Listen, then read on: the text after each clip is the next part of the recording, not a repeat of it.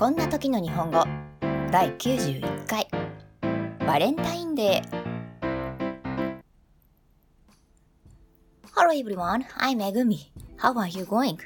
This podcast tells you how should you say this situation in Japanese and what does Japanese word mean.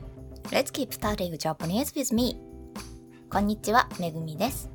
皆さんお元気ですかこの配信では、こんな時、日本語では何て言うのこの日本語の意味は何？といった疑問に答えたり、日本のこんな文化知ってる？といった豆知識を伝えたりしています。なるべく簡単なフレーズで自然な日本語で伝えるようにしていますので、一緒に学んでいきましょう。第91回目はバレンタインデーをテーマにお話ししていきます。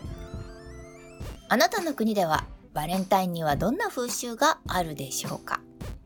日本では主に女性が男性に愛を告げる日として始まったようですが今ではすごく幅広くて友達同士でチョコを送り合う友チョコもありますし頑張る自分にチョコを送るご褒美チョコもあります。逆に少なくなったのは会社で上司にチョコレートを送るといったところでしょうか。基本的に日本では贈り物にはチョコレートが選ばれます。が実は送るお菓子によってちょっと意味が違ったりするせいもあるんです。今回はちょっとした雑学としてお話ししてみます。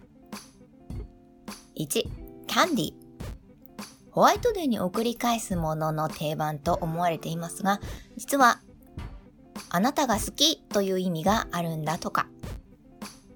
2クッキー。チョコレートがけクッキーなどバリエーションも豊富な一方その意味は友達でいようというものなんです。3キャラメル。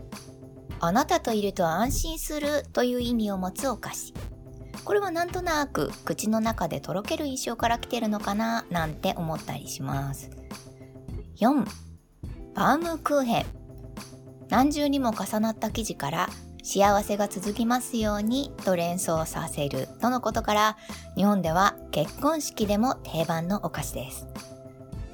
5マカロン。このお菓子のメッセージはあなたは特別な人？という意味なんだとか。あまり気軽に食べるお菓子じゃないから？でしょうか。せっかく送るプレゼント。ちょっとした思いを込めて送ってみるのもありかもしれません。